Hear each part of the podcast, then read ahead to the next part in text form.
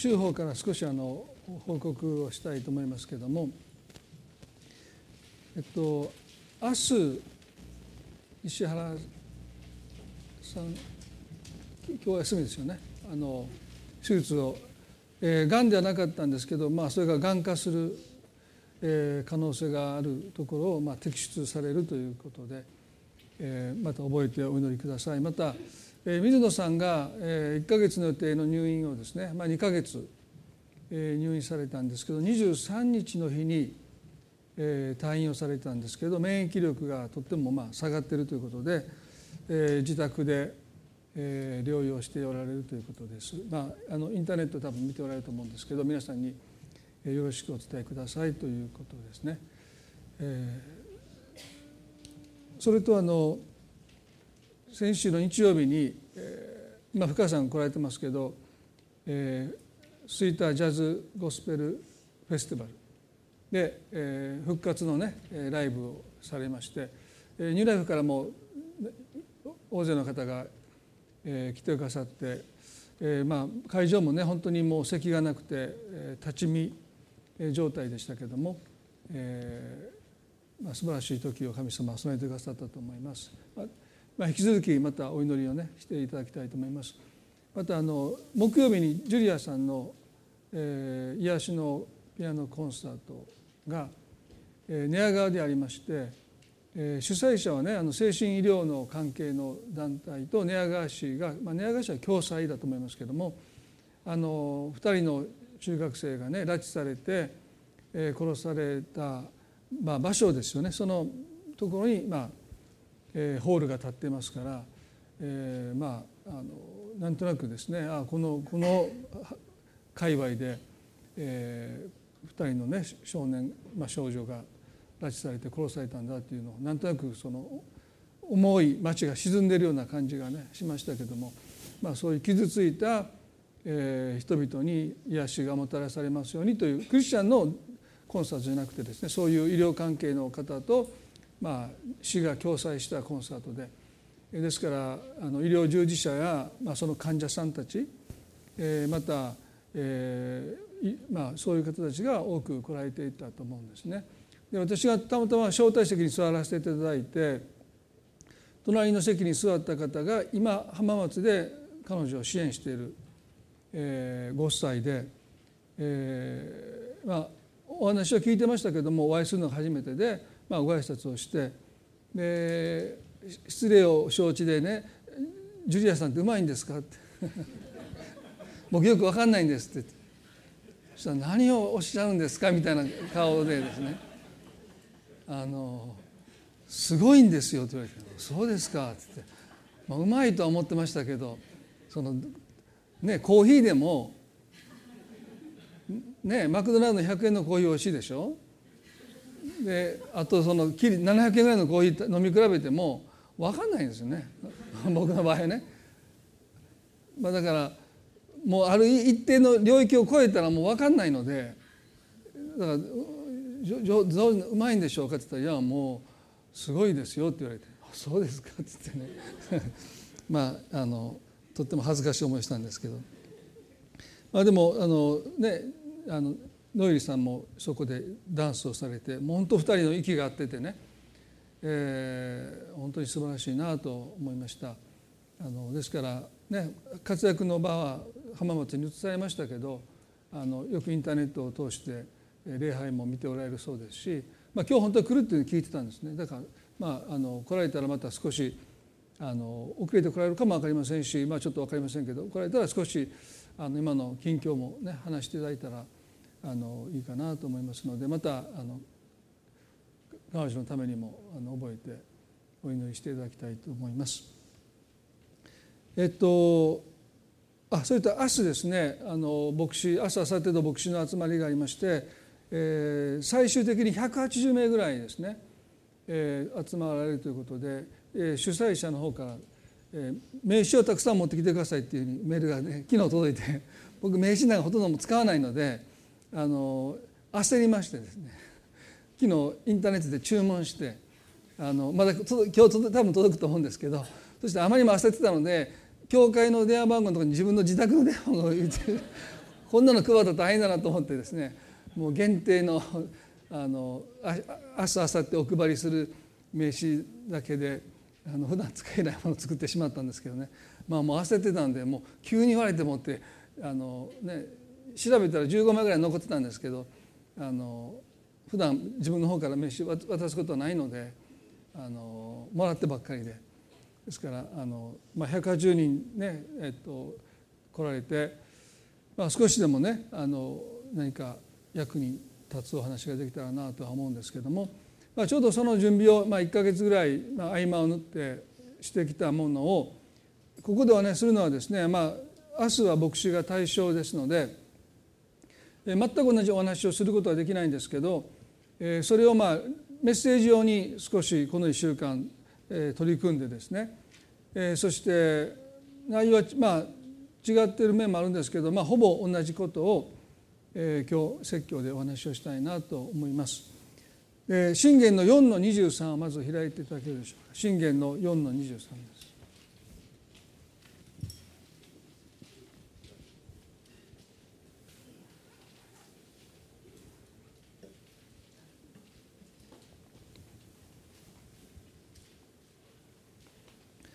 信玄の4の23ですね。力の限り見張ってあなたの心を見守れ。命の泉はこれから湧く。力の限り見張ってあなたの心を見守れ。命の泉はこれから湧く。私たちが人生で力を尽くしてしなければならない一つのことは自分の心自分の魂を見守るということですね。ここではね力の限りって書いてます。ここで力を抜いてダメなんですね。持てる限りの力を尽くしてでも私たちは人生で守るべきものがあるそれは何をもってしてもまず私たちの魂そのものだと聖書を教えますしかし残念なことに多くの人は力の限りを尽くしていると思えないんですよねどこかで手を抜いてるあるいはもう魂を守るっていうことをしていない人も少なくないんじゃないかな。まあ3,000年も前の聖書の御言葉ですけどもこれほどないがしろにされてる御言葉もないんじゃないかなと思います。でも聖書はねその理由として命の泉はこれから湧くんだ命の泉はこれから湧くと書いてますね。ですから私たちの人生の営みっていうものは魂から湧き上がってくるんですね。ですからここがもし汚染されると私たちの全ての生活に影響を及ぼしてくるんだということ。まあ私つい最近あの福島の原発のその汚染水が容器に入れられて積み上げられてる写真を見てねもう本当に驚きました。毎日何万トンという地下水があの放射能によって汚染されてもう海に流れていかないようにそれを組み上げて容器に入れてそしてそれを積み上げてるその光景はですねもう異様ですよね。もうものすごい数ですよ。それはそうですよね。一日何万トンという地下水が汚染されるわけですから海に捨てれないわけですから全部容器に入れてそれを積み上げていってるその数や否皆さんもう辺り一面もう真っ黒な容器がですねもう積み上がってるのを見てああ目を向けてきませんでしたけどね。頭ではもちろんまだ解決してないってこと分かってますけどそれがこんなにも汚染された地下水を持って行き場のない地下水を、ね、もう積み上げられているのをまあ普段ニュースや報報道しませんからですね、えー、写真で見た時ですね。ああすごいな。こういうことにやっぱりなってるんだなっていうことはですね。まあうすうす分かってたんだけど写真で見たら本当に驚きました。本来飲めるはずの地下水が汚染されたことによってもうどうにもこうにもならない捨てるにも捨てれない。もう人類はこのことに関して今はお手上げですよね。浄化して、ね、その水を元に戻すことすらできない。ただもうそれを容器に詰めてそれを積み上げていくしかないですね。命の泉はこれから湧く私たちの魂がどういう状態なのか汚染されているのか、そのことに私たちは心を見守っていくということ大切なことですけどいつもないがしろにされてるんじゃないかなと思います。マタイの16の26でイエス様はこうおっしゃったんですね。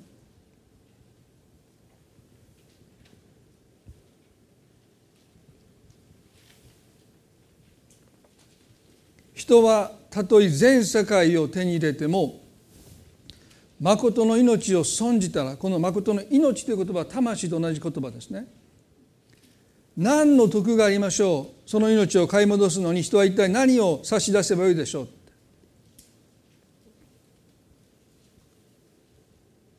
人はたとえ全世界を手に入れても誠の命を損じたら何の得がありましょう？とおっしゃった。でなぜイエスがこんなことをおっしゃったかというと多くの人の人生はこれと真逆の中に来てるからですね。多くの人が人生において何をもってして得をしたと思うのか。それは自分の魂を損じてでも全世界を手に入れる。自分の願っているものを手に入れることで多くの人は満足してる。多くの人はそれを得したと思っているだからイエスはこのことをおっしゃったんです。人はたとえ全世界を手に入れても誠の命を損じたら何の得がありましょうとおっしゃったここに自己矛盾という一つの罪がもたらした大きな問題があります。神様は何の徳がありましょうとおっしゃるのに多くの人は徳をしたと思ってきてるんです。神の目にはこれほどの損失がないのに多くの人は得をしたラッキーと思ってきてるんです。これが自己矛盾です。神様の目にそんなことしたら損ですよとおっしゃってることを私たちが損だと感じないと矛盾してるでしょでも多くの人は神様の目にこれほど損なことがない人は一体何をもってそれを買い戻すことができましょうって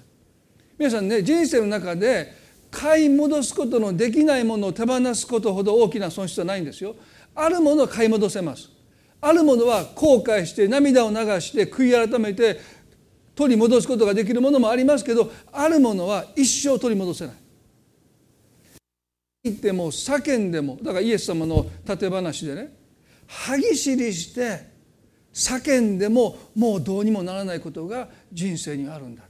でそういうものを私たちは損じたらダメなんです。そういうものを手放したらダメなんですよね。でも多くの人はあまりにも安易にそういうものを手放します。神の目にとってそれはね大損失です。でも多くの人はそれを損だと思ってない。ここに大きな矛盾があるわけですよね。罪は何をもたらしたのか。自己矛盾です。神の目にとってこれほど損失がないものを人は得したと感じるんです。ラッキーと思うんです。よかったと思うんです。私たちは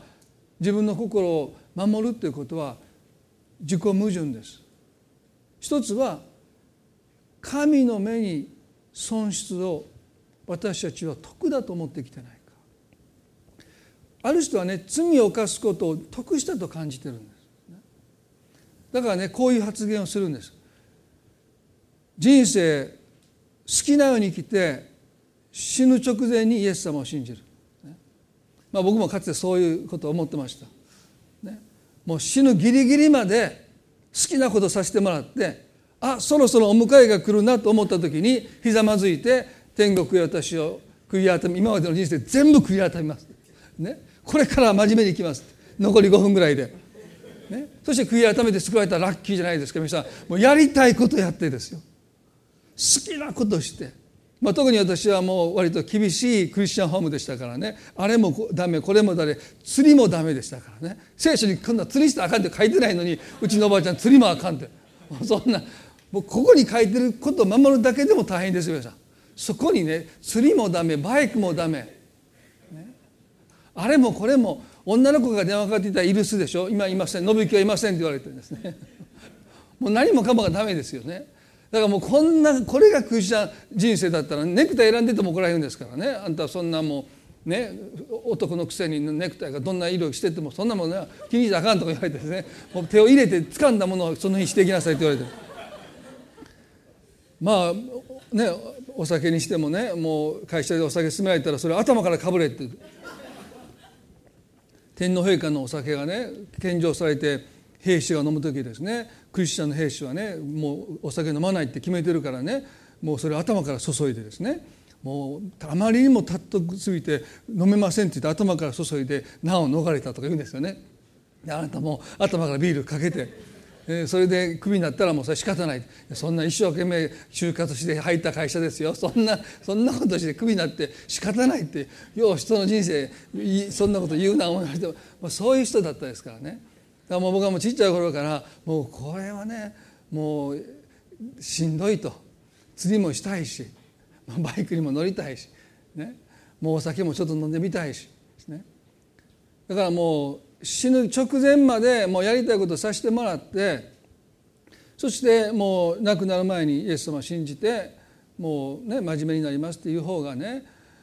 もう得じゃないか。どうせ天国行くんだったらねもう好きなことをした方が。だから何かね罪を犯すことが私たちにとってね何か得なように感じるんですね。それで何を損失するか何を失っていくかってことを私たちはほとんど気にしない。でも神様の目には罪を犯すたびごとに私たちは大切なものを失っていってるんですね。まあよくこういう話を聞きますよね。結婚するまでたくさんの女性と交際していくそういうことをね得だと思ってる人がたくさんいるってでもある統計が出たんですね結婚するまでに交際した人の数が少なければ少ないほどその結婚関係は祝福されてるんだクリスチャンじゃない調査会社がですね統計を取ったところですね。ということは私たちが得だと思っているものが実は大きな損失かもしれない。一人の人だけを愛していくっていうそういう心をどこかで失っていくならば本当に好きになってこの人と結婚したいと思った人を愛せないでいる人が少なくないそれは損失だと思いますよね。でも私たちは神様が損失だということを私たちは損失と思わないで何か得したと錯覚して生きている。それも大きな自己矛盾です。そのことから私たちは心を守っていかなければならない。そういうことを聖書は教えています。マタイの6の24ではイエスはこのようにもおっしゃいました。マタイの6の24で誰も二人の主人に仕えることはできません。一方に組んで他方を愛したり一方を重んじて他方を軽んじたりするからです。あなた方は神にも仕えまた富にも使えるということはできませんとおっしゃった。なぜイエス様がこういうことをおっしゃったのかというとまた同じですけれども多くの人は神にも使え富にも使えることができると考えてたからです。でもイエスはできませんとおっしゃった。神にも使え富にも使えることはできないとおっしゃった。まあ逆の言い方をすれば使えるということは、ね、あなたを所有する方はたった一人だってことでしょ。神様に所有されるか富に所有されるかあるいはそれ以外のものに所有されるかですね。使えていくということ。人生を捧げていくということ、私たちを所有できるのはたったお一人だけです。二人の人によって所有されることはありえないんですね。だから神様はできないとおっしゃった。でもそうできると思って生きることに矛盾が始まるんですね。神様ができないということはできないんですよ。でも私たちはできると思って生きてる。そこに矛盾があるんです。神の言葉と矛盾してます。神様ができないって言ったら皆さんどんなに私たちがやろうと思ってもできないんです。だからねイエス様は一方憎んで他方を愛したり一方重んじて他方を軽んじてするからですってやっぱりね両方とも愛することなんかできないです。どうして聖書が一人の人だけを愛するように言うんでしょうか。二人の人を愛することなんてできないからです。できるって言ってる人は嘘つきです。一方を愛したら他方を憎むんです。一方を重んじたら他方を軽んじるんですね。ですから私たちが力の限り見張って私たちの心を見守る必要があるのはこの自己矛盾ですね。神ができないっておっしゃることをできると言って生きてないだろうか。両方とも愛してると言って生きてないだろうか。この自己矛盾から私たちは自分を守る必要があります。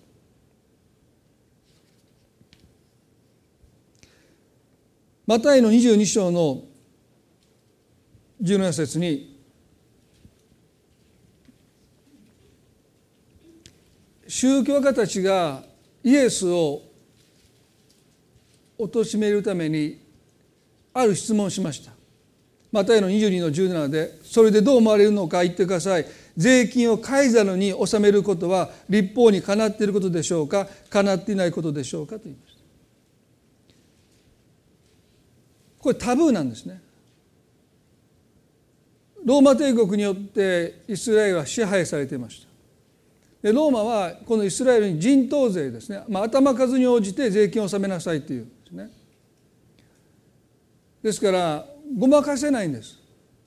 もうその家族が5人家族ならばその家族の数に応じて税金を納めるので、まあ、とっても重い税金なんですね。子供が多ければ多いほど、まあ、多くの税金を納めないといけない。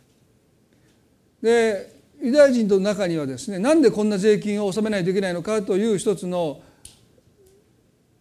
抵抗がありますよね。でも口にしたらローマの反逆になりますから誰も口にできない。で彼らはここでねイエスに税金をカイザルに、まあ、ローマの皇帝に納めることは立法にかなっていることでしょうかかなっていないことでしょうかと言いました。もしイエスが立法にかなっているといえばユダヤ人たちの反感を買います。かなっていないといえばローマへの反逆者として訴えられます。イエスはこの悪意を知ってと書いてます。悪意を見抜かれて偽善者たちなぜ私を試すのかとおっしゃった。納め金にするお金を私に見せなさいというと彼らは1デナリをイエスに渡します。するとねこれは誰の肖像ですか？誰の名ですか？というとカイザルのですと言った。そこでイエスは言われた。それならカイザルのものはカイザルに返しなさい。そして神のものは神に返しなさいとおっしゃった。でローマに納める税金はこのデナリというローマ皇帝の肖像が刻印された貨幣を納めないといけないんですね。ですからその税金のあごめんなさい貨幣の貨幣にはローマの皇帝の肖像が刻印されてるんですね。でそれをもってしてイエスはカイザルのものはカイザルに神のものは神のものに返しなさいとおっしゃった。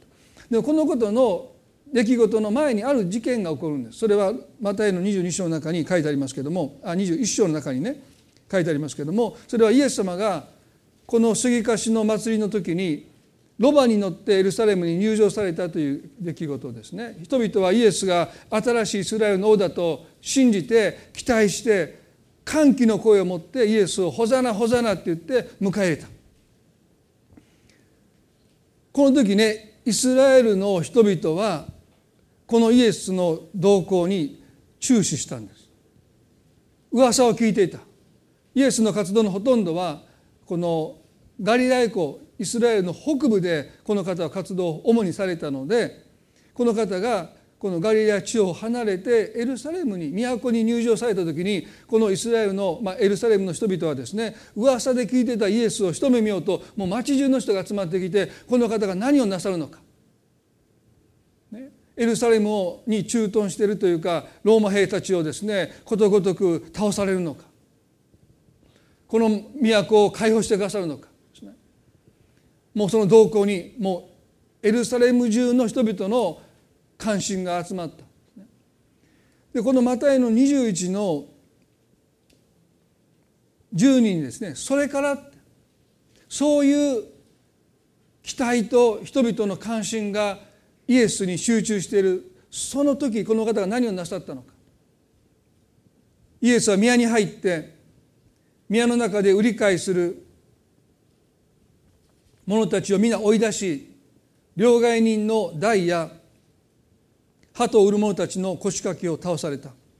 そして彼らに言われた私の祈りの私の家は祈りの家と呼ばれると書いてある。それなのにあなた方はそれを強盗の巣にしていると言いました。ユダヤ人社会の暗闇にイエス様が触れた瞬間ですここに触れたらダメなんですね。当時この三大祭りですね。家の主は1年に3回エルサレムに都登りを命じられました。ですからこの水越の祭りの時にイスラエル中の町々村々から少なくても家の長が神への生贄を支え供え物を持って集まってくる。でもイスラエルの村々町々で流通している貨幣はユダヤの貨幣です。あごめんなさい。そのデナリですよね。デナリが一般的に使われていましたので。でもその貨幣にはローマ皇帝の要は肖像が刻印されているものを神に捧げるということはこれはおかしいということでそれをその神殿で捧げていい貨幣に両替しないといけない。です。からそこで両替人たちは人々が神に捧げようと思って持ってきたお金を両替することで自分たちの利益をそこから得ていたんです。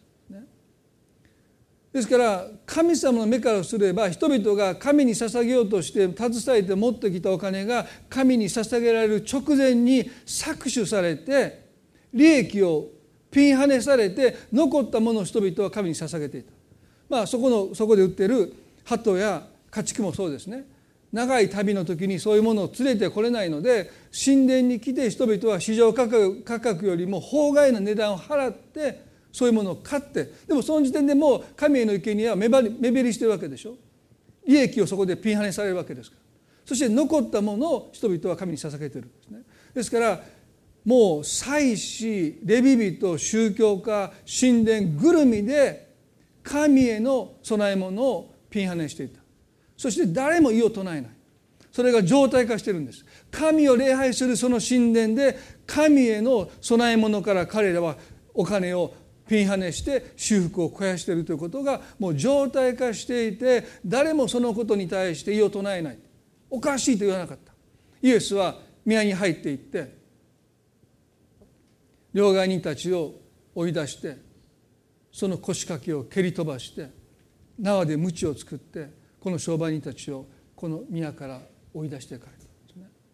そしてこうおっしゃったんです。私の家は祈りの家と呼ばれると書いてる。それなのにあなた方はそれを強盗の巣にしている。イエスが殺されたのはこの発言が大きいですよね。要は利権にイエスはここにメスを入れたんです。あなた方はこぞって神の家を強盗の巣にしている。神を礼拝するこの場所であなた方は神をあざけり神を食い物にしている。商売のネタにしてる。強盗の巣にしてる。これは触れてはいけなかった利権なんですでもそこにイエスはメスを入れられた。そのことの後にあのイエスを殺そうとして反逆者としてイエスを捕まえようとしたあの宗教家たちの質問があります。カイザルに納めるお金は立法にかなっているでしょうか？かなっていないでしょうか？この時イエス様がおっしゃったことは神のものは神に返しなさい。私たちが守るべき自己矛盾の3つ目はですね神のものを私たちが不当に所有していないかということです。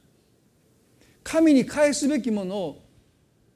あなたのものですと神に明け渡すべきものを私たちは不当に私のものとしてそれを所有してないだろうか。イスラエルでは神への生贄に対して利益を取って修復を返すこのシステムがもう常態化していて誰も疑問に感じなかった。イエス様だけが怒ってるんです。弟子たちだって怒ってないんですよ。イエス様どうして今日今日こんなにも怒ってられるのか。弟子たちはびっくりしてるんです。いつものイエス様と違うなって。あんなに温厚なお方がなんで今日あんなにどっか何かあったのかなって。ね。なんであんなにそうでもね怒ってしかるべきですよ。祈りの家を強盗の巣にしているのに。でもイエス様だけが怒って弟子たちの誰も怒ってない。自己矛盾っていうのはそうやってもう私たちの魂に根を深く張っちゃうんです。だから弟子たちですらおかしいっていう声を上げないんですよね。私たちの社会にも矛盾したことがたくさんあるけどもうあまりにもこの文化に根を張ってて私たちはそれがおかしいとすら思わないことがいっぱいありますよね。でも外国から来た人が見ておかしいと感じることもたくさんあると思う。まあそんなこと一時ここで言う必要はありませんけどたくさんあると思いますよね。私たちは神のものを神のものとして扱っているかどうかですね。第一コリントの6の20ではこう書いてますよ。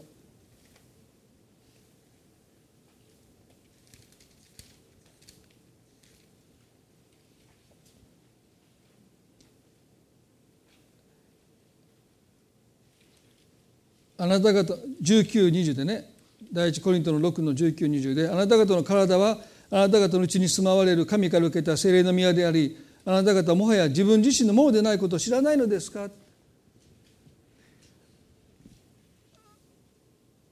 もはやあなた方はもはや自分自身のものでないことを知らないのですか？えそんなことも知らないの？って。でも何度も言いますけれども聖書がこういうことを聞くということは多くの人が知らないと思ってる自分のものは自分のものだと思ってるんです。あるいは神のものまで自分のものだと思っているところは立ちが悪いでしょう。あなた方はもはや自分自身のものでないのを知らないんですか？知らなかったという方は手を挙げないでくださいね。知らないんですか？えあなた自分の体自分のものと思ってたんですか？ってこれパウロの驚きなんですよ。結構驚いてるんですからえー、って。この一つのことすら私たちはもうおそらく矛盾を抱え込んでないんですか？今私ねその大学院のその学びでね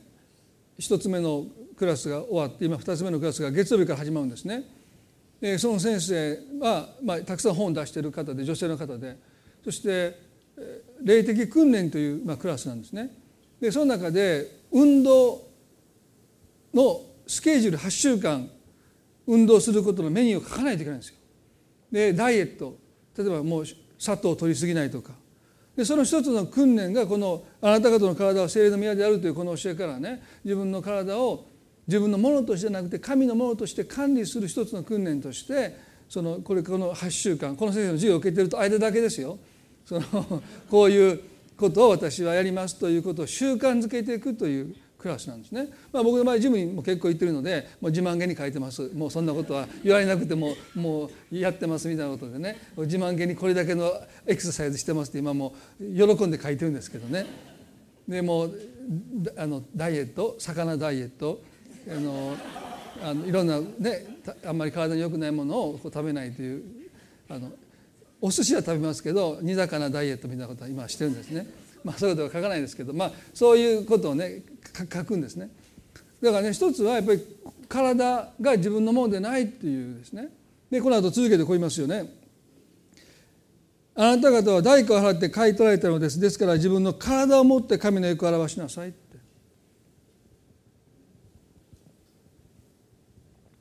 3つ目の自己矛盾は神のものを不当に所有していないかどうか。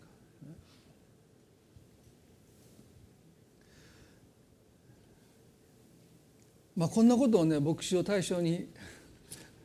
言ったらあんた誰やと言われそうなんですけど、まあ、一般論として話したいと思うんですけどね。で最後にこの心を守るということはそういう自己矛盾から守っていくということですよね。まあ一つは神が損だというものを徳だと思ってきてないか二つ目はできないことをできると思って生きてないかそして、ね、この3つ目はですね神のものを不当に所有してないか。そして見守るってことのもう一つの意味はね積極的な意味でそれは魂をケアするってことですね。自分の魂をケアしていく。体をケアすると同じぐらいに魂をケアしていく。多くの人は体に対して保険をかけます、ね、最近も私そろそろ保険に入った方がいいかなと思ってそのいろいろインターネットで保険見たらね高いですね保険料。こんなにもう51万になって今から入ろうと思ったら結構高いんですね。あでも多くの人は毎月毎月ね自分の体のために保険をかけてるですね。それはいいことだと思いますよね。でも同じ労力というか代価を払って魂をケアをしていくということもそれに劣らないほど大切なことですよね。でもね魂ほどケアされてない人間の構成する中でケアされてないことは一番じゃないかなと思うんですね。でダース・ウィラードはね心の指しを求めての中でこう言いました。どんな時でも人生を動かしているのはその人の魂です。外的な環境や思考意図感情などではありません。あなたという人間全体の中で自己のさまざまな側面で起きている全てのことを相互に関連づけ統合し活性化するのが魂です。それは人間の命の中心です。それは人間の命の中心です。私たちの営みの中心。聖書はなぜ力の限り見張ってあなたの心を見守りというのか。それは私たちの魂こそが営みの中心であって命の泉はこれから湧くというからです。でもね皆さんこういう人間の構成図を見た方がおそらくおられるんじゃないかなと思うんですけども大きな輪があってそれが肉体です。真ん中にもう一つの輪があってそれが心魂。一番真ん中に小さな輪があって霊だっていうですね。ですから体があってその中に心魂があって一番奥に霊があるという、まあ、そういう構成図が割とキリスト教会では用いられてるんですね。で位置関係を表すのにこの図は適切ですよね。外側に体があって内側に魂心があってその最も深いところに霊がある。でもね位置関係なんてどうでもいいんですよ。あんまり役なそんなこと知ってたってあんまり意味がないんですね大切なことはその一つ一つがどういう関わりをするのかどういう働きを担っているのかということはこの体があって心があってその真ん中に霊があるというこの位置関係の図図は何も私に教えない。でダラス・ユラードはこの図を変えて一番外側に魂を書いたんです。画期的なんです。ほとんどの人はこれを見て最初わからないって言うんですそれはねあの位置関係で体があって魂があって真ん中に霊があるというあれを見てますからね魂が何で外側にあるんですかっていうのが一般的な反応なんですね。私はリージェント・カレッジというもうカナダのもすごく有名なものすごく有名な教授の人にその本を見せてね。ダラス・ユラードはこう言ってるんですけどあなたどう思いますか？って言ったらなんで魂が外にあるんですか？って言われてですね。ちょっとがっくりきたんであなたまでもそのこと言うのか？みたいなね。あなたそのその筋の権威じゃないかって、ね、でもなんで魂が外側にあるんですか？って言われて。もう私はその人に何も言いませんでした。でもねなぜダラス・ユラードが外側に魂を持ってきたかというとこの説明文の中に書いてますね。自己のさまざまな側面で起きている全てのことを相互に関連づけ統合し活性化するのは魂です。魂の役割とはね私たちの人生を一つにまとめるってことなんです。だから彼は外側に描いたんですね私たちの魂の役割はあなたの人生のありとあらゆる側面を矛盾なく調和させて一貫させていくのが魂の働きです。でここに私たちが目を配らないとどうなるかというと信仰は持ってるけど私たちの生活はバラバラなんです。学級崩壊したクラスのようです。先生がそのクラスをまとめれないとどうなりますか？授業中勝手に席を立って、ね、うろちょろうろちょろするんですよ。授業中にもう隣のことを TP をわきまえないでペチャペチャペチャペチャしゃべるんです。でそういうことがもう常態化してるんです騒がしいんですもし私たちが魂が神様が創造された本来の役割を罪によって失いました。罪は私たちの中に矛盾をもたらしました。それは人が神のようになろうとした矛盾ですね。慣れっこないのになろうとした。今もこの矛盾は続いてますよ。だから多くの人は自分が神のように振る舞おうとしている。自分の人生を思い通り生きようとすることはまさにあの罪の矛盾を今も引きずっているですねですから魂がまとめるという働きを放棄してるんです。先生がもう私はこの授業このクラスもうお手上げですって言ってる状態です。だからもう好きにしていいです。私はもう黒板にもうあなたたち何しててもいいからね。もう私たったったったったってもう授業やって1時間過ぎたらはいさよならってそういう授業です。魂がもし皆さんねもうまとめることを放棄してもうただただその時間に授業をしてるだけもう背中が生徒に向けてですねもう黒板にね何かを書いてるだけですよ。もうそしたらどうですか？もうもうそこでみんなバドミントンをしてもおかしくない。もうけん玉するわね。もうゲームは持ち込んでくるわ。相撲はするわね。殴り合いの喧嘩は始まるわ。もうもうめちゃくちゃですよ。バーベキューしてたりね。あななんやって。もう火を起こしてバーベキューもするやつが出てきてね。もうもう先生が見見ようとしないんですから。ね、もうこういうプール持ってきて水入れてですね。もうそこで水遊びしてるんですよ。そういうことが起こりうるんです。もし私たちの魂がまとめるという働きを手放した私たちの人生はまさに学級崩壊した人生になっちゃう。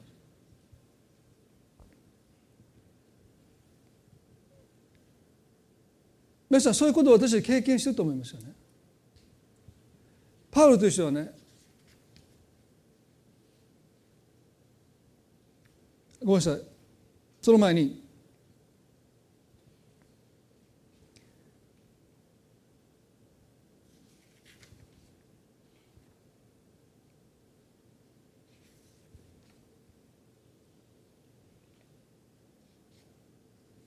イエス様がおっしゃった夢の言葉でマタイの12章の35節ですね。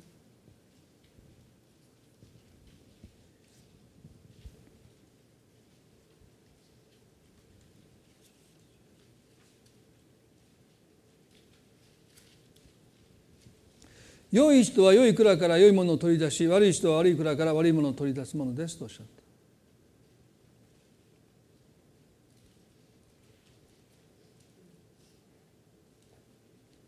良い人は良い蔵から良いものを取り出し悪い人は悪い蔵から悪いものを取り出すものですとおっしゃった。この私たちの魂が罪によって矛盾を抱え込んだわけですね。神のようになろうとしたという矛盾を抱え込んだことでさまざまな矛盾を魂は抱え込んでそして矛盾っていうのは何をするかというと分断していくのが矛盾ですから。ですから魂が矛盾を抱え込めば抱え込むほどまとめるということをしなくなってもう好き放題人生がもう至る所で矛盾していく分断されていくですね。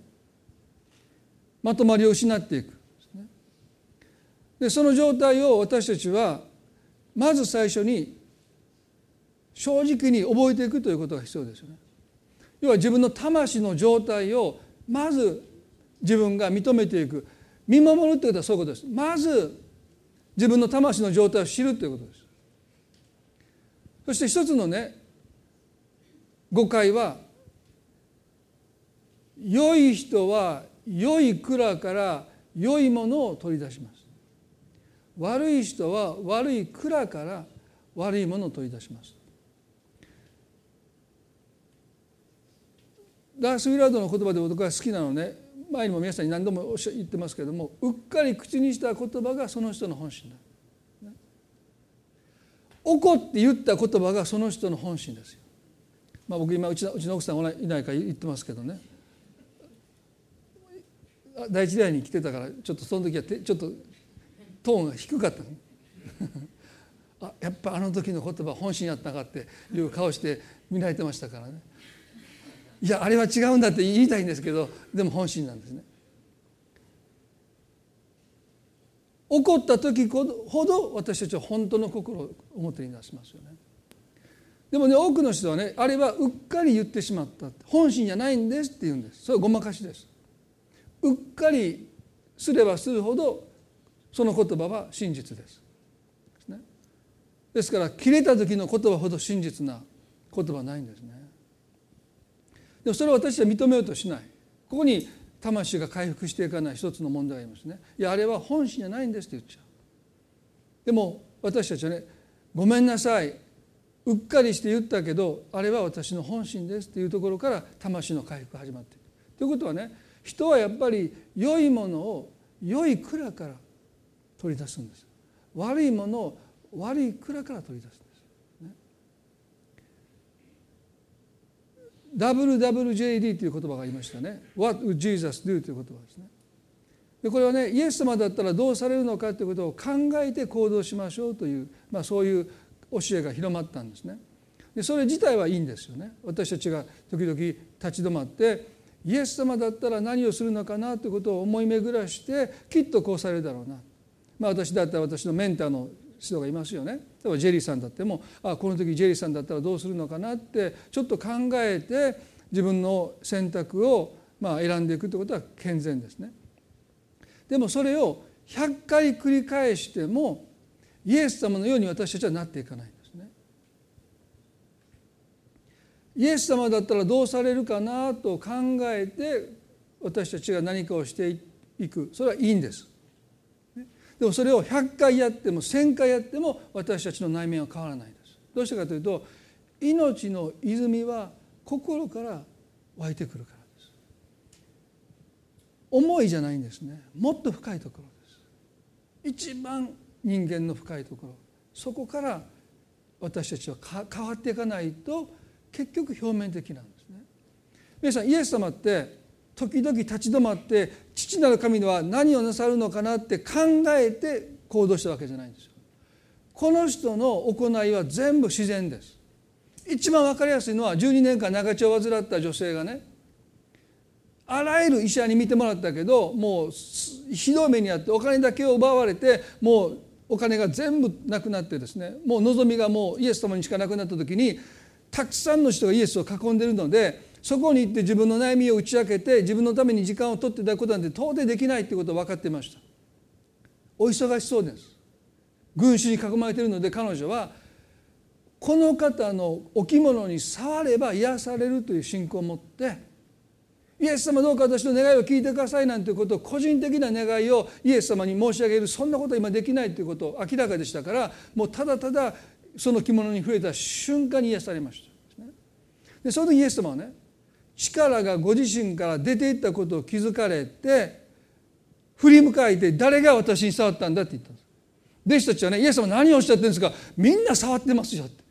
みんながあなたにもう群がってですねイエス様に触ってるのに何をおっしゃるんですかって。でもイエス様いや違う。誰かが私を触ったって。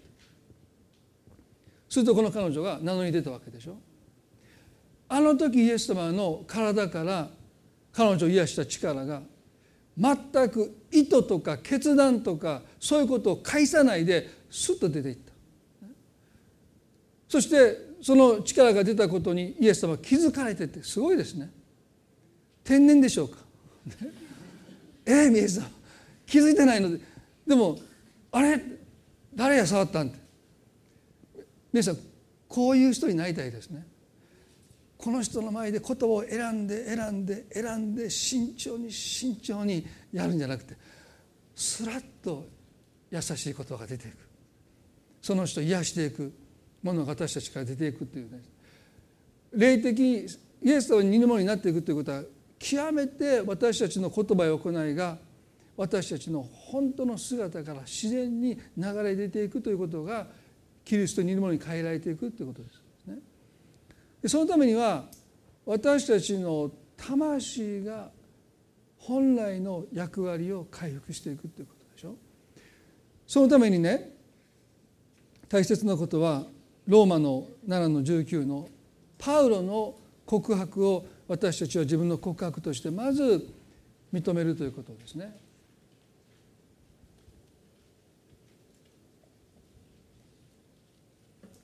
ローマの7の19ですね。私は自分でしたいと思う善を行わないでかえってしたくない悪を行っています。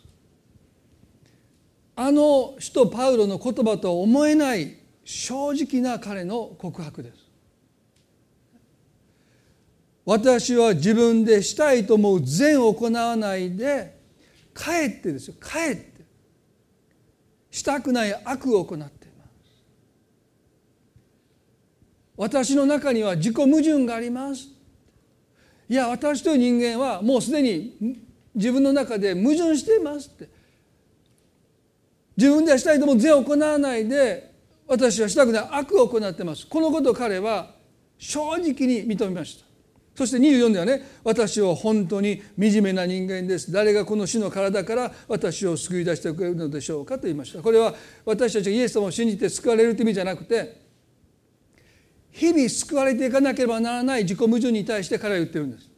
私たちがイエス様を信じました。私たちはもちろん救われます。それは私たちの名が命の書に記されて私たちの罪がもう許されたという救いですね。永遠の命をいただいたという救いです。でもここでパウロが言ってるのはその救いじゃないんです。自己矛盾からこの惨めさから誰が私を救ってくれるのか。魂は救われてる、でも私にはまだこの自己矛盾があって私は惨めだ惨めな思いをしている。心で善を行うと思うけど私は悪を行っている。優しくしようと思うんだけど辛かたってしまう。皆さんね少年、まあ、特に少年ですけど好きな女の子に意地悪するでしょ、まあ、僕も多分したと思うんです。ね、ちょっかいかけるんです。その女の子に振り向いてほしいから物を隠したりね可愛いと思ってるのにブスやって言ったり、ね、そしてその子はねそんな男の子の純粋な純粋というかね恋心がわからないので、はい、女の子も子供ですからね物は隠されるわみんなの前でブス呼ばわりされるわまさかこの子が自分に恋心抱いてるんだ思わないですからね何々ちゃんの嫌いやって言うんです。そしたら男の子は自己矛盾に陥るんです。好きな子から嫌われることばっかりするわけです、ね、そして女の子はますます嫌っていく、ね、頭抱えるんです。なんで好きな子やのにこんなことして嫌われるのかなって。でそこにね優しいことを言う男の子がまたいるんですクラスに。大体そういう子はね上にお姉ちゃんがいるとか妹がいるんです。女の子の扱いしてるんです。僕みたいにね男4人兄弟はダメなんです、ね、そんな女の子に優しいことを言葉を今でも結婚してからでもそうですよね。もうアホやアホやって言い続けてもううちの奥さんからよく怒られましたからね。女の人に向かって「お前アホやお前」と言わないですね「あんたアホやな」って。まあそれ大阪に褒め言葉やでってだいぶ最初の方言ったんだけど、まあ、なかなか信じてもらえなかったんですけどね。でもねお姉ちゃんが妹がいるそういう男の子がね優しいんですよ。何々ちゃん似合ってるねなんて言うんですよね。そういう子を前にしてね「お前ブスやな」また言ってしまう。そこでまた嫌われてくる。もうそのキザな、ね、優しい男の子とその好きな女の子が仲良くねもう手をつないで帰ってるのにもう自分だけはなんかもう全く無視されてるようなねあの少年の自己矛盾はですねそこから何ら成長しないで私たちは大人になっていくんです。皆さん笑ってるけど今してること同じことですよ。本質は。だって自己矛盾ってそういうものなんですよね。だからパウロは心では善を行いたいと思ってるけど私はやっぱ悪を行ってしまうんだって。誰が私は惨めな人間です私たちが本当に救われていく神様から恵みを受け取っていくためにはまず私たちは正直に自分の中にはこの矛盾したものがあるんだということを認めてその惨めさを神の前で覚えていく。神様どうかこの惨めさから私を救ってください。これを私たちが覆い隠すと偽善者になっちゃうんです。でも覆い隠したためなんですね。この惨めさを神の前で覚えていく。神様の恵みはこのことを正直に認めて自己矛盾を神の前に開いていくときにその矛盾から私たちを救ってくださる恵みを私たちに与えてくださるそのことを私たちは心を見守るというこの言葉の中でもっともっと心を砕いていかないといけない。あ何か自分の中に矛盾があるな。すなわちね自分の人生が心の願いと行いが乖離していった時に、ね、それがちょっとでも乖離したら私たちの中に何ら平安がなくなってくる。そのことの時ねその瞬間神が私たちを扱おうとしている瞬間ですから、ね、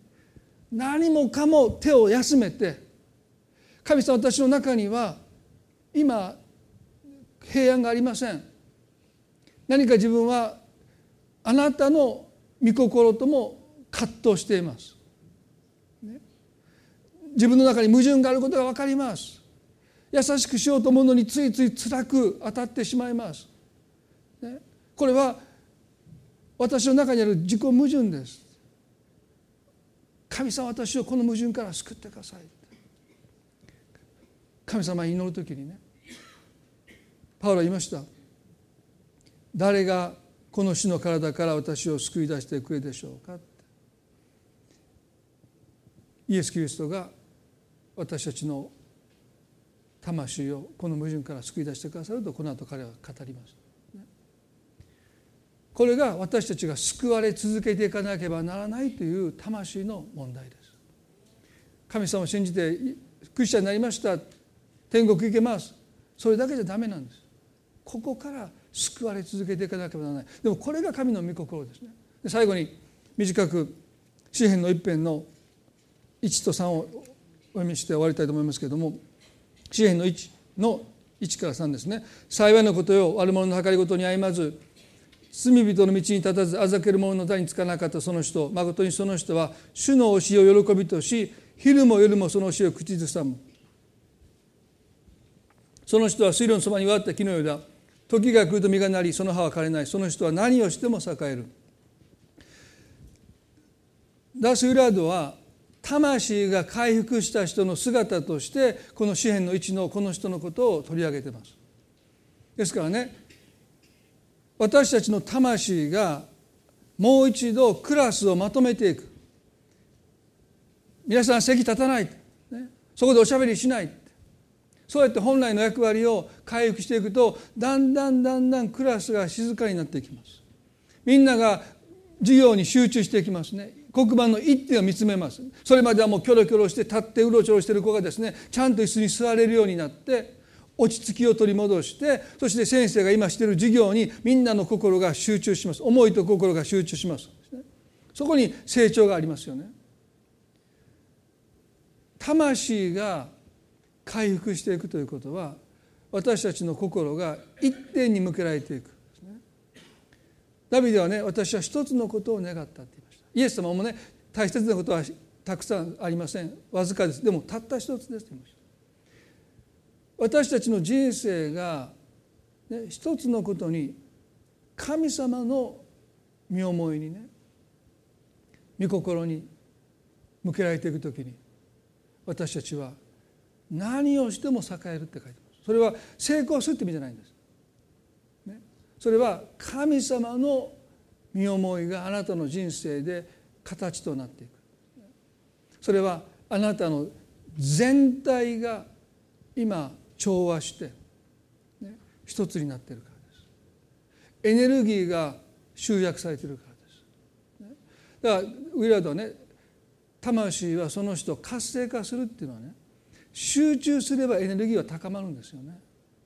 私たちの人生がどうして疲れていくのかそれはあのマルタがいろんなことに気を使っていったように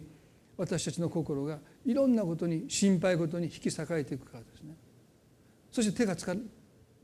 大切なことができなくなっていく。でもねこの支援の一の人物は水路のそばに割った木のようだって、ね、前にもお話をしましたよね。木は自分の意思で自分の居場所を決めないんです。そこに植えられるんですね。神様の御心に私たちが植えられていくそこでもがきが生じない。御心がなりますようにというこの祈りの中に私たちの人生がますます加えられていくならばそれはまさに水路の層にわった機能になっていくんです。一番の葛藤は御心がなりますようにというこの祈りの中に私たちの人生がゆっくり根を張っていくということです。でもねもともとは神のようになろうとしたのが人間ですから自分の願いがなりますようにというのが出発点ですからね。その私たちが神様の御心がなりますようにという祈りの中に生きるその祈りの中に私たちの人生が溶け込んでいく。もうそこにもがきがないそうなっていくのには確かにいろんな葛藤があるんです。だから今葛藤しているということは真実なんです。ここで私が葛藤してないというと嘘になるんですね。私だってもうものすごく日々葛藤します。御心がなるというよりは自分の願いがなってほしいなと思います。でもその都度ですねそこに矛盾が生じます、ね、御心じゃなくて自分の行いをしてしようとして私たちは人を傷つけたり自分を傷つけたりします。その時に立ち止まって、もう一度私たちの魂を神様扱ってくださって、魂の中にある矛盾したものを神様が取り去ってくださってそこから私を救ってくださって、そしてこの書いてますよね。その人は主の教えを喜びとし私たちの魂が回復していくかのバロメーターは神様の御言葉が守らないといけないと思っているのかそれが喜びになっていくのかその過程です。多くの場合は聖書の言葉を守らないといけない。でも魂が回復していくとそれが喜びになっていく。んですねそして最後ここ書いてますよ。昼も夜もその教えを口ずさむ。まさにね御言葉が生活に根ざしていくっていう光景です。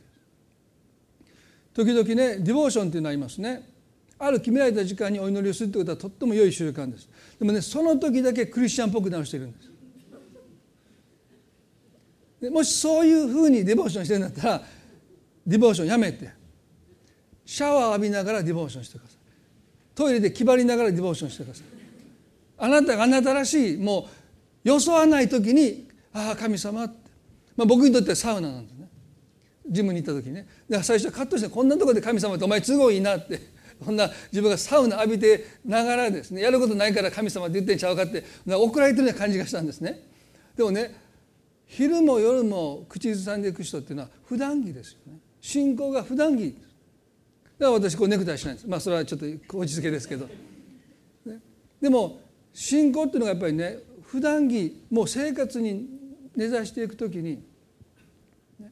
私たちの魂はより矛盾から解放されて本来の役割を果たしていくんだろうなそう思います。まあ、今日皆さん明日、まあ、こういうことをね伝えたいと思うんですけど、まあ、その中で大切なことはやっぱり魂をケアしていくということ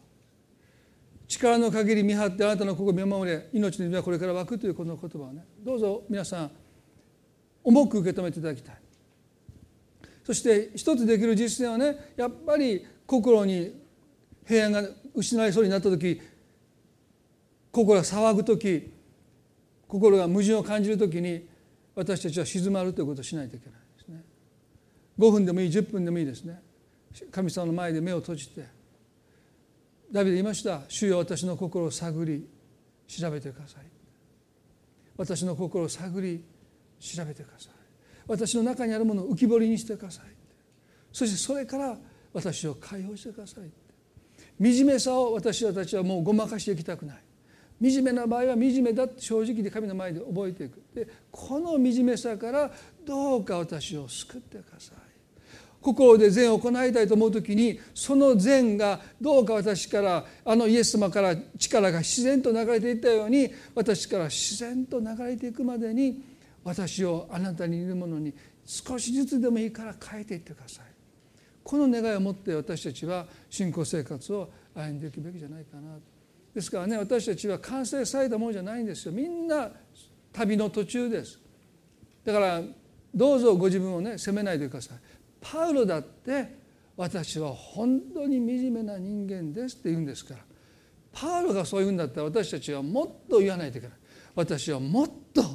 もっと惨めな人間ですとパウロに勝たないといけないんです。彼に言わせて私はもっと私たちは自己矛盾を抱えてるんだと思いますよね。でそれを認めていくところに恵みが備えていくんだということ。そしてその恵みが私たちを救うんです。私たちはこの惨めさから自分で自分を救うことができないので安心してください。そのために恵みが与えられている。そのことをね覚えたいと思います。一言お祈りします。恵み深い天の父なる神様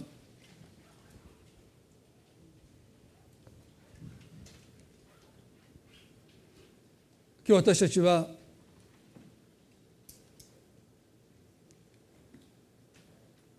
魂を見守ることの大切さについて聖書を通して教えられます。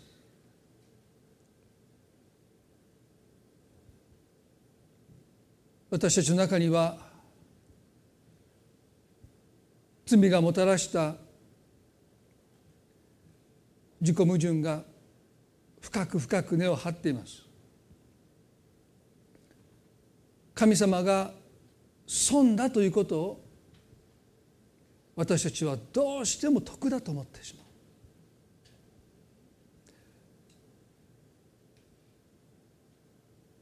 人を許すことが神は得だとおっしゃるのに私たちはどうしても私ばっかりがいつも損してると主張し続けます。なんで私ばっかりがいつも許さないといけないのか。なんで私ばっかりが損をしないといけないのかと私たちは本気で怒ります。そのことに矛盾が隠れていることを私たちは気がついていない。7度の70倍許しなさいってイエス様私たちはそんなそんなことできませんと思ってしまう。でも神の目に許すことは得です。許すことで多くのものを受け取ります。でもなぜ私たちは損だと感じるのか。罪は私たちの中に自己矛盾をもたらしてそれを常態化してもう私たちはそのことに全く気がつかなくなっている。神ができないということに対して私たちはできると言い張ります。神の恵みじゃなきゃできないことがあるのに自分でしようとします。神が求めていることは神の前で降参することなのに私たちは神の前で降参しようとしない。神様私たちの中にあなたのものを不当に所有していることはないでしょうか。あなたの体はあなた自身のものでないことを知らないのですか。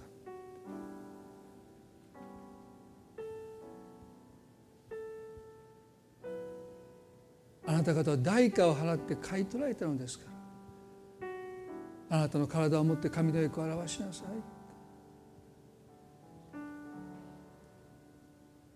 神様私たちの魂は何か学級崩壊したクラスの状態のようです。混乱しています。途方に暮れています。どこから手をつけていいかわからないでいます。大きな声で叱ってもダメです。叫んでもダメです。そしてもうある時点で私たちは諦めているかもしれない。もうお手上げです。崩壊したクラスをまとめる責任を投げ出して見たくないものを見ないで私たちは背を向けて今生きてるかもしれない。でも私たちの耳には騒がしい声が聞こえてくる。心は穏やかじゃありません。ただ見たくないものを見ていないだけででもそれは私たちの心に明らかに伝わってくる。うまくいってない。問題を抱えてる。矛盾してる。惨めさを覚えてしまう。でも私たちはそれをなかなか認めようとしません。でもパウロは言いました。私は本当に惨めな人間です。誰が死の体から私を救ってくれでしょうか。今日私たちはあなたの前に祈りたいです。私は本当に惨めな人間です。誰がこの死の体から私を救ってくるでしょうか？イエス様あなたです。あなたの恵みです。私たちはイエス様を救い主と信じて救われました。でも私たちの魂はこの恵みによって救われ続けていかなければならないです。主よどうぞ。私にはこの恵みが必要です。私を救い続けてください。そして私の魂があの詩篇の一辺の人のようになっていきますようにすなわち神様の御心を私の人生になることを心から願ってる。御心がなりますようにというその中に私たちの人生が一つにまとまっていく。神の御心だけが私たちの人生をまとめ上げ私たちの人生を一貫させ私たちのエネルギーを一つにまとめていく。私たちの魂を生き生きとさせていくのは私たちの心が私たちの体があなたの御心と一つになっていくことです。でも私たちの中にはまだ罪があって神のようになろうとして神に反逆した罪が私たちの中にあって私たちは御心を願いません。イエス様ですらあのゲストマの園で血のような汗を流されて祈ってくださった。神の御子ですら血の汗を流してくださった。主よ今日私たちはあなたの御心がなりますようにというこの祈りと私たちの心の間にまだまだ開きがあります帰りがあります。どこかで私たちはなお自分の御心自分の願いを成し遂げようとしています。でも神様あの詩篇の一辺の水路のそばに割った木のようだ。時が来ると実がなりその人は何をしても栄える。私たちの人生が本当に神様の御心が形になっていくすなわち私たちが本当に心の一番深いところで願っていること。罪に毒されない。私たちの純粋な願いが形になっていく。それを見る時に私たちは本当に心から幸せを感じます。神様は私たちの心の最も深い願いを知っててくださいます。でもその願いが罪によって歪んでしまってる。傷ついた心によって歪んでしまってる。怒りによって許せない思いによってもうがんじがらめになってる。そして私たちはその心の中で善を行いたいと願っているのにそれと違った悪を行っている。神様この矛盾からあなたは私たちを救ってくださる方です。主よ今日私たちは正直にあなたの前に私たちに私に今救いが必要です。この矛盾からもがきから救われないそう願います。神様そう願うお人一人を今日救ってくださるように今祈ります。これから救い続けてくださることを祈ります。ここに救いの大切な御業があります。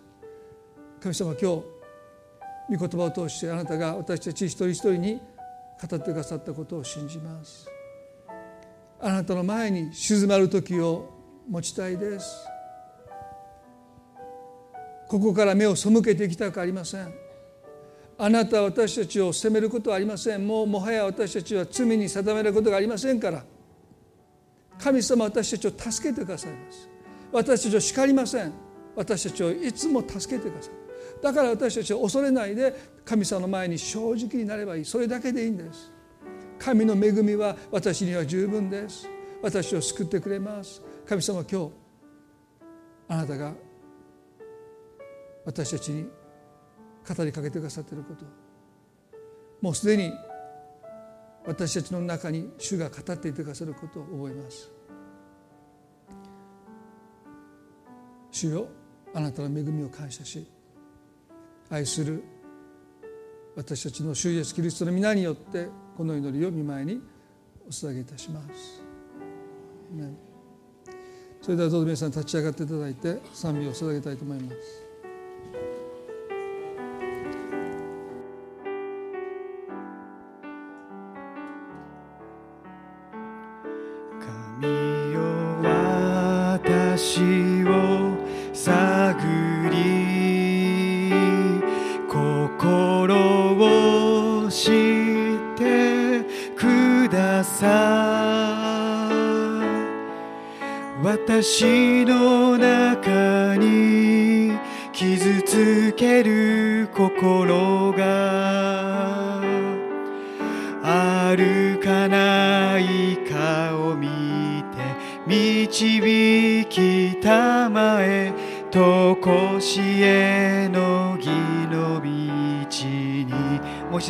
一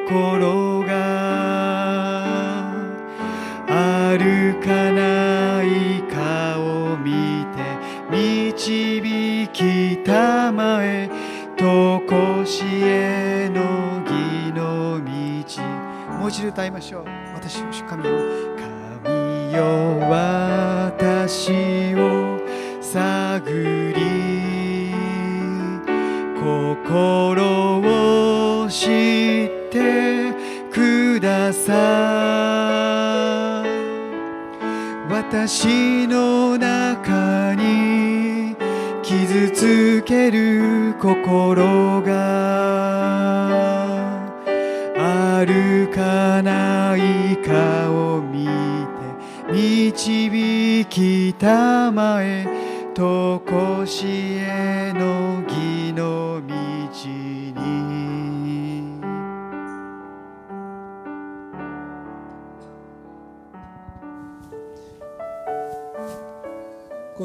ダラス・ウィラードという方のですね、えー、まあ弟子のような人で、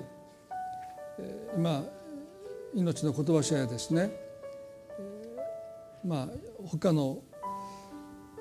会社からもその方の本が出ているんですね。で彼がその本の中で自分の奥さんとの関係でとっても有名なウイロークリックという何万人の教会の牧師をしてるんだけどもたくさんの人が彼にアドバイスを求めてですね彼の本も出版されて多くの人が読んでるんだけど実は自分の家ではですね自分の奥さんとうまくいってなかったんですね。彼はそのことに悩んで悩んでですねダラス・グラのもとに行って正直に打ち明けました。たくさんの人私をリーダーとして尊敬して私の本を読んで私は善を行いたいけど悪を行ってしまうんです。妻に優しくできないんです。あた辛く当たってるんです。ウィラードはその時ね彼に祈ってくれたそうですね。どうかあなたの心と魂と体が神の御心の中で一つになっていきますように。そのことが彼の転機になっていったそうですね。そのことで彼の人生はだんだんだんだん変えられていったんだって。そのきっかけは正直に尊敬できるこのダース・ウィラードっていう人の前にね出てそして彼が告白したということ。まあ今日私たちの中にはそういう矛盾があると思うんですね。それはもう人間だからみんなあると思います。でもある人はそれを隠してきてる。でもそれを本当に神の前で認めた時にいやダビデは私の心を探り調べてくださいと願った時に主はそれに応えてくださる方ですね。私たちの人生を一つにまとめてくださる方ですね。今日そのことを最後に祈りたいんですね。どうぞ皆さん目を閉じていただいて。もう手を挙げなくても結構ですね。もし皆さんが本当に今日その神様の恵みが私に必要だという方は、ね、神様はねそれをあなたにもう与える用意をしてくださっています。あとあなたが受け取り続けることです。へりくだれば恵みは自然とあなたの人生に流れ込みます。大切なことは肯定さです。へりくだったら恵みは落ちてきます。あなたに与えられます。ですからね今日恵みを受け取っていこうじゃないでしょうか。一気に受け取れないです。一日一日必要な恵みです。私の人生が一つに神の身思いの中で一つにまとまりまとまっていくこと。私の行いが私の言葉が私の一番心の深い願いをいつも反映している。ああこうやってやってきてよかったなと振り返ったらいつもそう思える。良い人生とはそういう人生です。成功とは何をしても栄えるとはそういうことです。あなたが心から良かったと思える人生です。どうかあなたの人生が神の御心の中で一つになりますように今短くお祈りします。どうぞ今日心を開いてその恵みを受け取り決心をしていただきたいと思います。主をどうぞ神様今私たちあなたの前にへり下ってあなたの恵みを求めています。その人は何をしても栄える。それは決して私たちが人生で成功するという意味じゃない。本当に良い人生だったと。神様ありがとうございますと。人生を振り返ってそう言える人生です。あなたの心の本当の願いが形になっていく人生です。神様それが救われた者に約束されてるんですから私たちはその人生をちゃんと生きたい。恵みを私たちにください。私たちにはあなたの恵みが必要です。私たちを救い続けてください。神は私を見放しません。そのためにイエス様が十字架で死んでくださったんですか。ただあなたを天国に連れていくだけじゃないんです。今この地にあってあなたを幸せにしたいと神は願っている。あなたを救い続けてくださる方です。イエス様今日あなたに私たちはもう一度心を開きます。感謝して愛する私たちの主イエスキリストの皆によってこの祈りを見舞いにお捧げいたします。それどうぞお添えください、えー、最後にねあの礼拝これで終わりたいですけどその前にあの深川さんがね少しあのこのライブの報告もあのしてくださるので、えー、最後にあの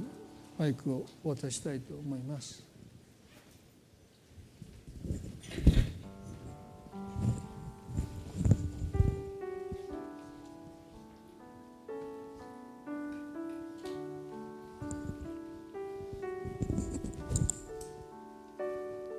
おはようございます。えっ、ー、とあの一言感謝をあのここで言わせていただきたいなと思いましてあの少しお時間いただきます。えーと、あの先週の日曜日の夜、えー、先ほどあの豊田先生も報告してくださったんですけれどもあの吹田市の、えー、ジャズゴスペルライブというイベントであの、まあ、僕の復活ライブということであの小坂忠さんという、まあ、素晴らしい日本を代表するゴスペルシンガーの方と共にあのステージに立つことができました。でこれは、ま、事故があってもうすぐ4月僕は3月の末に事故に遭って4月のすぐにあの小坂忠さんから電話があってそして福ちゃんと一緒にステージに立ちたいからあの半年頑張ってリハビリをしていこうよというそういう声かけがあってで、え、仲間のみんなと忠さんがまあ、僕にプレゼントをしてくれたんですね。そういうコンサートでした。で僕は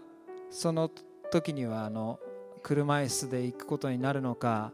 どういう状況になるのかと思っていたんですけどこうやって立ってそしてギターを弾いてあの歌うことができました、えー、本当にあの皆さんのお祈りに心から感謝いたします。で僕が体験したことはまあ、僕はこうやって立ってるということが神様の奇跡だと思いますし神様が皆さんの祈りを聞いてそしてあの普通ではありえないぐらいの回復を与えてくださっているっていう僕のこの、まあ、存在そのものが神様を証ししていくと思うんですけれどもそれ以上に足が治るとか治らないというかいうこと以上にあの神様がずっと私のそばにいてくださったということ。その体験を僕がしたということ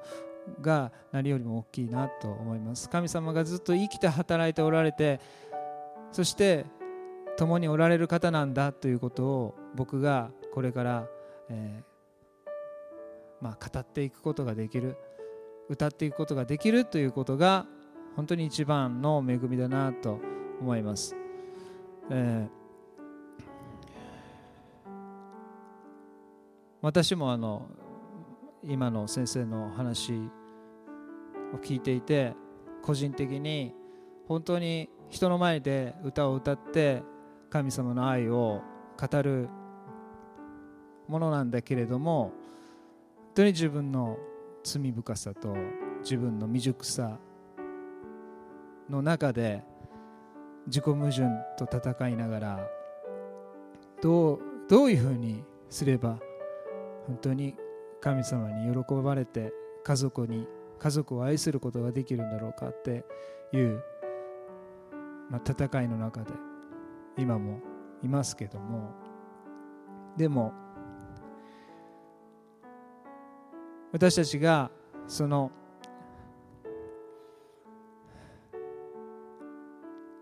水路のそばに植えられた木のようにいつも神様のそばにいてそしてそこで神様の愛を受け取っていく中で毎日新しく作り変えられていくと思うし新しい命をいただいて今日失敗してもまた明日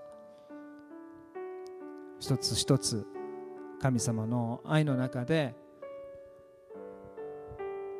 本当に私たちは勝利者になっていくと思うんですね。だからそのことを信じてあの本当に一歩ずつ一日一日、え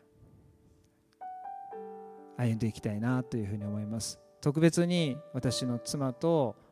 娘のためにこれからもどうぞ祈っていてください。よろしくお願いします。ありがとうございました。